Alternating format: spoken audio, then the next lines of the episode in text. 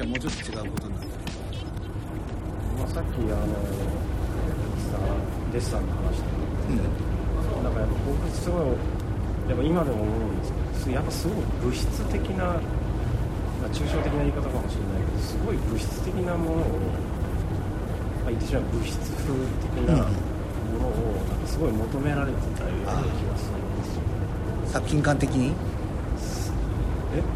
技術。書き方。書き方なりデッサンデッサンデッサンデッサンあでもそれが結局そのイコールその素材と向き合うみたいな。石と向き合うとか木と向き合うみたいなこととなんかすごくこうつながってるような感じがしてるんですけど、まあ、ちょっと僕の自分の話になっちゃう。と僕はあんまりそれ興味が持てなかったのにあのジョーク始めちゃったんですけどだからそこら辺がなんか逆にその例えば京都とかその同じ彫刻でもあるいは物質感みたいなことっていうのはなんかそのその個人レベルだとして求めら求められてるかどうかとかそこら辺はちょっとどうなのかなってなんかいいわゆるそのだから彫刻における物質的なキーワードが結構出るような気がするんですけどあそこら辺はなんかどうなの物質感。え物質感があれば良いのではないかと。物質感があることがいいことではないかっていうこと？なんかそういう風習があるから。ありますね。ありますよね。ありますよね。それはだから彫刻家でしか分かんない素材感物質感っていうのは。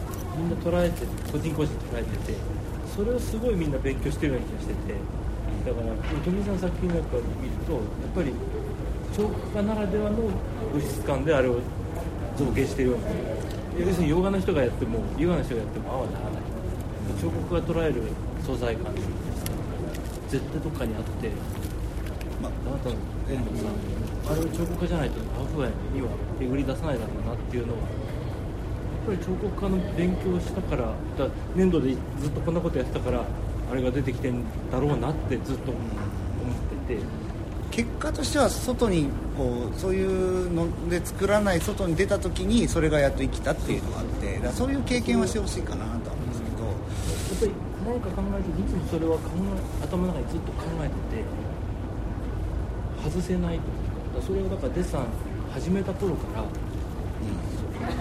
要するに木炭とかさ木炭鉛筆とかっていうのはあこうやってくっつくのかとかだから色で見てないっていうかあんまり、材料としてこう捉えるみたいな。うん。なんか教わったわけじゃないけどずっとそうやって言われ続けてたような気がしてて。で今僕学生にそれはすごく言う。んですそれがどう使われるかかなと思ってだからどてう解釈されてるかわかんないですけどだから好評なんかだとそのこの物質感がとかみんなこううーんとか言う時あるじゃない？そのうーんってどう伝わってんのか分かんないのと どう伝えたらいいんだろうっていうのはやっぱ考えるうんとっても。無賃感なんじゃないかと思う時あるのカーンと聞いてて。で我々もじゃあそれに対してどういう言語で言えばいいかとかがあの結構悩むとこリーダーさんですか？はい。はい、なんかちえょっと、ーとこちらは何か評価を得られていややられてるんですか？許可は取りりやすい。あーこちらですと許可をいただいてからもしやられるんですいただけますかはい、しました。わかりました、はい、すい。ません。一回じゃあ中中断して、取られたかダメダメだったですでねはない。どこでやるか日芸の、日芸のロビーに行きましょう。じゃあですね日芸のロビーで。はい。日芸のあの、はいじゃああのーちょっといろいろな理由で追い出されて続きをちょっと日大のロビーでやってるんですけども。どうしますかね？ちょっとこ変えて、変えてうさっきのちょっと彫刻感みたいな話になってきてね。そうですね、彫刻会にしましょう。やっとこう最初の難しいお題に。本質に迫りつつ、うん。出てきた。彫刻感はい。はい。まあ彫刻のなんかこうどういうふうな彫刻としてこうなんていうかこう教えてるというか伝えてるかってことですよね。多分それ好評とも関わってきちゃうんだろうけど、これがいいとか悪いとかの評価ともまあ近いことになっちゃうんでしょうけどどうですかね彫刻家。一個にまとめるっていうのはちょっと難しいですよね。いやまとまらないでしょこれは。うん。なんかでもなんか絶対ここは大事にしてるところみたいな。ここはなんかなんかうちでもよくあるのはこうこれは彫刻なのか問題がとかうですか？んなんかね彫刻じゃないからダメってことはあんまないんだけどいい時を言う時になんか結構彫刻的ってことにならない。うん。なんか前向きないいものに対してなんかそれがつくけど否定彫刻じゃないから否定的なものにはまあむさびの場合はないけどね。ただそのいい時にみんながなんとなくうんうんってなってしまう、まあ、さっきのあの物質感もそうなんだけど彫刻的になるものとか物質感って何なのかなってちょっといつも思ってて。なんかね。彫刻的って批判的に使われないってあのみんなそうなのか分かんないですよね。他どうどうですかね。むさびはあんまり否定的には使われないような気な造形的って言葉だと。造形的って言葉もあんまり否定的には使わない造形的ってあんま使わないですねそもそも。出てこないですね、うん。でもなんか作りすぎるとかっていう言葉あるじゃないですか。作りすぎて。るみたいなあ。あそういうのある。そう。なんかもうなんだろう。すごい手技ばっかりがこうだからさっき言いすぎるというか。さっき忘れてた安心感みたいな感じで、うん。こうやればいいだろうみたいなところに流れちゃってるものはあのなんかあんまりいいふうには取られたりね、うん。評価としてもあんまり評価されない傾向にある気がしますけどね、なんかね。割と僕その造形的って言葉を否定的に使うことが多いかな。どっちかっていうと作品見るときに。だから造形にこう依存してるっていうか造形的なものに。はいはいえなんか内容よりも造形的なものだけでこうできてるみたいな時に、そう的なこと言うことがあるけど、ん。そういう時に彫刻的とはやっぱ言い換えないから、そうですね。でも彫刻的ってさ彫刻のことを言う言う時彫刻的って言うのかな？彫刻。建築彫刻的な建築とかうんみたいなことああるにしても、うん。そう。だからむさびの場合なんか彫刻がないんでしょうね。だから彫刻的って言うの？そう。そうひょっとしたら。ああそうかもね、うん、なんか彫刻って辞書で並ぶような彫刻っていう時に例えばそう画像検索ですぐ出てくるようなものは造検索でどんなのってむさびの彫刻本みたいなのを研究室から出すようなものはないってことですよ。他の人は勝手にそういうふうにうむさびっぽいとかっていう人いると思うけどうん。例えば向本さんなんかのはひょっとしたらそういうふうに今言われてるかもしれない。あむさびの彫刻っぽい。っていうね。そうそうかもしれないけどそれを言葉にすることはできるんですよ。例えば向本さんのとか向本さんっていうのもこういう時だけなかなか向本のとかね、うん、うんとかまあその並びでいくつか近い感じの作品があったとして作家がいたとしたら、まあボリュームがあって FRP で軽いとか。でもその先に行くと袴田さんがいてとかね、そういうことはできるけど別にそれを彫刻だとは言ってないから、うん、だから基本的にはまあ彫刻っていうのがこれだみたいな提案の仕方は多分しないようにしてるのでしないようにしてるにもかかわらずなんか彫刻的なね なんか良良さが見えた時に「ああ彫刻的でいいね」っていうのがたまに聞こえてきてこう好評の中で「彫刻だね」とかね。例えば石の作品とか。ちょっと安心するの？そうです。ね多分安心してるんでしょうね。うん。こんだけ言わないのにこういうのが出てくるのはとても嬉しいみたいな。でもその時の彫刻って何を言ってるのかなっていうのはなんかこうだから僕はあんまそういう時に好評で賛同ができないままうん。って聞いてるとこ。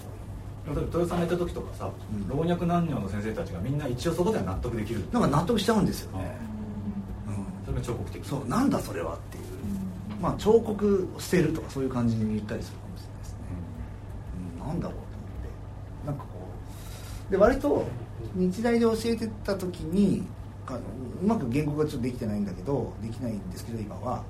なんかその感じはねむさびとちょにしては合ってんだよね。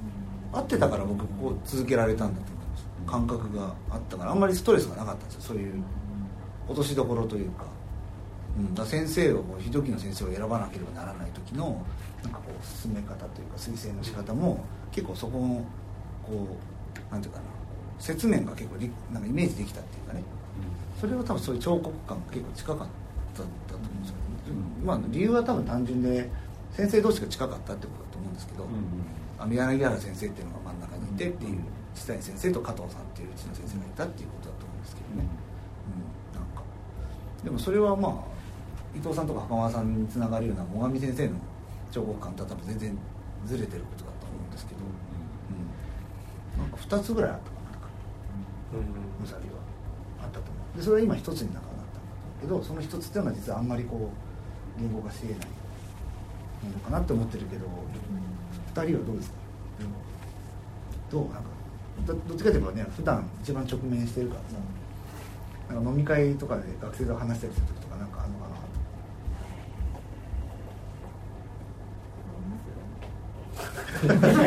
ないか。ないか。でもやっぱりとはいえあのちゃんと彫刻があるんじゃないですかね。そのむさびの。僕は戻ってきて思ってますけど。それなんだろうね。なんていうのは難しいね。なんですかね。その結局その言わなくてもやっぱ言いたいというか、うん。待ってる空気感があるというかその彫刻感というか。学生が待ってるってこ学生というか先生がとあうん。その空気感すごいありああるね、あるある。へとは思いますね。そういうそうだね。確かに。それ、ま、待ってるっていうのはこういうの出してくれみたいな感じが若干伝わっていくっていう感じじゃないですか。若干伝わっていくっていうそうその教員側から学生に向けて。どうなんでしょうね。あるのかもしれないですねそういうのっていうのは、うん。むしろ僕らが学生でいた頃よりもそういう空気の方が、なんていうのか学生はあんまり外に行くことしなくなってるんでなるほ先生とつながることの方がすごく濃くなってるような気がするので。ど確かにそれはすごいあるだからよりその期待に応えるわけじゃないけど多分汲み取ってる部分があるのかもしれないなっていうのは思うし増えてたなっていうのは。あ小泉さん。小泉先生。お疲れ様もう一人のスーパーバイザー ゲリラやっててトークやってたら追い出されたんでここに来ました。いややるって聞いてたんで、はい。邪魔してやろうかと思って。えっと玉美のですね、えー、袴田さんと同じ境遇の持ち主で 玉美の彫刻を。彫刻でこうバリバリとやられて。え？元気。じゃなくてもう。え すいません。えあの玉美のヨガの、えー、と教員をされてるんですけども彫刻出身の小泉俊美さん、はい、一応映してます。生配信じゃないですよ。そうそう。後から。そんなできないよ逆に小泉さんがいた時のなんか玉美で例えば今彫刻館って一応お題になったんですね、うん。まあ、講評とかいろんなのをネタにみんないろんな大学の違いを話そうっていう話をしてて。これ誰が書いた？これは飯田さんが出力か出力かなんかねた小泉さんいた時の玉美のなんか彫刻って言うとなんかこんな感じとかってあります？急に来るの？じゃあもうちょっと考えてみてください急に急に急に。ええ玉火の？例えばまあちょっと話したのはあの例えば今うちの家族に話したのは、うん。なんかまあむさびであれば彫刻って何とかってはっきりは言ってないんだけど、うん。やっぱりね好評とかその彫刻を待ってる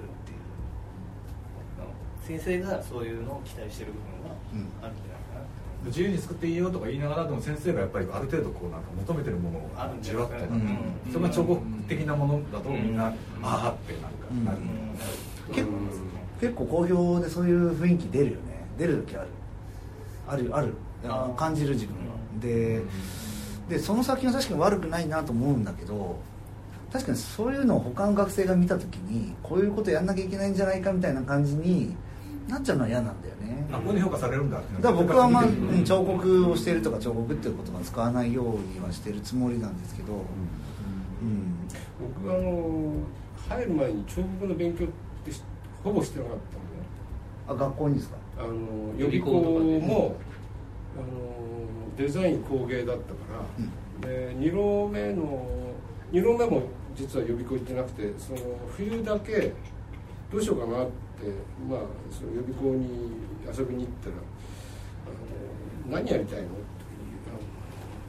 あの「若林勇って分かります?」って言ったら「あまあそれ彫刻だと思うけど」あ彫刻ですか?」いやその冬の冬季講習だけ彫刻ああじゃあ作家から入ったってことですねそう作家が彫刻とかあでいこうの1浪目の時はあ2浪目の時もそうあ2浪目の時かなもうほとんど週1であの神田から新橋まで歩いてこう画廊回ってたっていう感じだったから彫刻入って何勉強したって初めはソゾーの時には四郎のあの佐々木君っていうのがうまくてあそうやって作るのかっていうぐらいでであと立ってる立ってないだろうっていう話が、うーん立ってる立ってないみたい どういうことですか？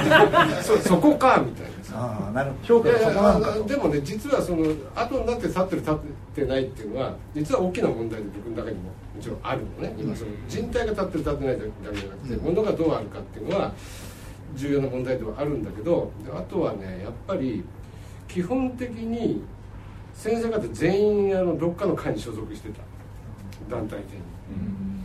あの差はあるけどねいろんなだからなんか夏になると助手もなんか一生懸命なんかやってんなと思ってそれはなぜかといったら9月になると団体展が始まるじゃあ女子さんも女子さんも当時はそこを目指してえーっと基本的にはそうでしたね。僕が助手に実はその院出てから1年経って入るんだけど多分、えーっと僕が初めて個展やった助手なんですよ。たあそ外で個人でね。そう。まあそれ以前にだけどね。で入ってえっ、と5月に5月から6月に村松での、えー谷さんの企画の臨海芸術っていうのがあって、でそのためにあの3月に引っ越しをして、えーアトリエのその中じゃなくて脇でやってたんだけどそれをやってたらあの4年生から今度の助手は変だ。春休みから仕事してる。それで4月入ってからもうそのまあ工房あの専門の金属の先生いなかったからまあ学生の弁当見なきゃいけないっていうふりして自分の仕事をしてたらすっごい先輩の助手に怒られて「いいからお前はもう電話番するんだ」って言われてでいつかかってくるか分かんない電話の前でずっとこうやってるみたいな、でもそのうちにあの、えー交換の人にあの守衛所の脇がアトリエだったから守衛所に電話かけてくれ。そしたら僕が出ますみたいな、そういう感じの時代でした。彫刻館とはちょっとずれていってるね、うん。まあいいか。いやそれでそれで、うん。だからあのうん。僕の中での彫刻館と、うん実際の彫刻の中で覚えてる彫刻あ館は当時の玉美のねそうそう。ね。かなりギャップがあってあただうんただあのまあ皆さんご存知の通り例えば小清水さんが出たとかね、あとあの、まあ、その当時諸材料っていうのができてやっぱり新しいことはやってる人も中にはいたわけ、だからななんかそういった意味でこう統一した彫刻館っていうよりも、まあ、いくつか分散してたっていう。うん感じではうん。あったかな。それって当時の学生だと小泉さんにしてみると、うん。そういうのが比較対象としていろいろある中でいられたのが良かったって。あそれはそうかもしれない。うん。でデッサンしても何しても初めの頃1年の頃なんかどこで習ってきたか知らないけどとかって言われて別にあんたに見てもらいたくないからいいですけどっていうような。だから常にこう先生とは距離感があったっていうかあんまりあんまり関係なくしてたっていうのかな。さっきの最初の話とつながってきますね。ほとんど話さない。最初？あのあなたほら。忘れちゃった？先生先生。との距離がああ先生とね。いやだからそのいやむしろだから、まあ、僕の解釈ですよ。学生の時の解釈として。いやもうあなたの彫刻館はあのもう自分で探しなさいみたいな感じがしてたんですよ。あでも時代も違うし、まあ、考え方も変わっていくし、あうん。えーまあスキスピード感も変わってるだろうし、うん。その中でもう自分のリアリティを自分に見つけてっていうような、うん。まあ、雰囲気だった気がしてたので、だからまああんまりこう話をしてもなんかうーんそうなんだみたいな まあそれはあなたの いや僕の学生ってさ割とこうそそんなにこっちが多く言わなくてもさは大体こううるうるせえやって感じなんだよ言ったってね。先生が？いや先生が言ってもあ聞いて学生がね？学生が。まあそれはそれぐらいなんかみんな、まあ、ませてるっていうか、うん偉そうだし。うんだからそそうするとさ言ってもしょうがないなって思うんでそれで成立しちゃってる部分があったんですよ。うんだけど女子に来るとさ言わなきゃできないのがいっぱいいて、でさっきのその彫刻館にも言われたその僕の彫刻館喋っちゃうわけじゃない、うん。全く通じてないんじゃないかって言いなが思いながら喋ってる。うん。ポカーンと聞いてんだけど分かる？いやーみたいな感じで、ん。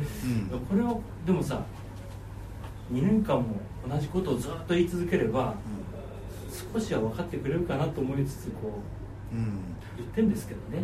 で僕も学生の時ね時々例えば中井先生と来てさちょこっとやると全然分かんなくてさ何何言われてんだか全然分かんない。でもそれがだいぶ経ってからあそういうことだったのかなっていうのはやっぱりなんか分かる。杉川さんのこととか分かるとかさ、それはもう学生いくら分かんなくても喋ってないと廃れるなって思っちゃうんですよ。僕なんかもでもちょっと難しいなと思うのは、まあ、それまずは話し続けるしかないと思ってるんですけど、うん。あの自分の彫刻館である必要がないから、その時に例えば平野さんだったら津田先生がいらっしゃったりとか、あえてやっぱそういう対,、まあ、対局か まあわかんないけど、タイプ違うんだよね。タイプの違う人がいろいろいてそれぞれがある状態がいいのかなとは。いやそれはぜひそうするべきだと思いますよ結局その、ね、ぼ僕らの代もその 先生にそこまで依存する世代ではなかったんですよね、でまあ逆に言うとそれをカウンターに、エネルギーにしてたぐらいのもんなんですけどだから今の子たちに関してはまあ本当にあの付き合わないとあのいろいろと話ししながら付き合わないと作れないことがやっぱ多くなってきているんで、だからそこで結構危険だなと思うのがその中であの共通のテーマだとか教員のテーマだとかそれに寄せてくる学生ってやっぱ多いんですよ、でそこであのそう富井さん言ったようにそこでちょっと散らしてあげないとすごいあの小さいコミュニティができて居心地いい空間になっちゃうっていうのが結構ね今多いんじゃないかなっていう、コミュコミュニケーション重ねるがゆえにそういう弊害がすごい起きてんじゃないかな。以前は反発が許されてた気がしてそう。僕は反発が許されてる伝統だったから伝統自体に従うとあんまりいいことは確かにないんだけどでも反発することっていうのは関わり方でなんか違うものが出るっていうのは。まあ僕は袴田さんが僕が学生時代に発表してる時はなんかそういう申し込みみたいなものがねなんか袴田さんって。だから反発しながら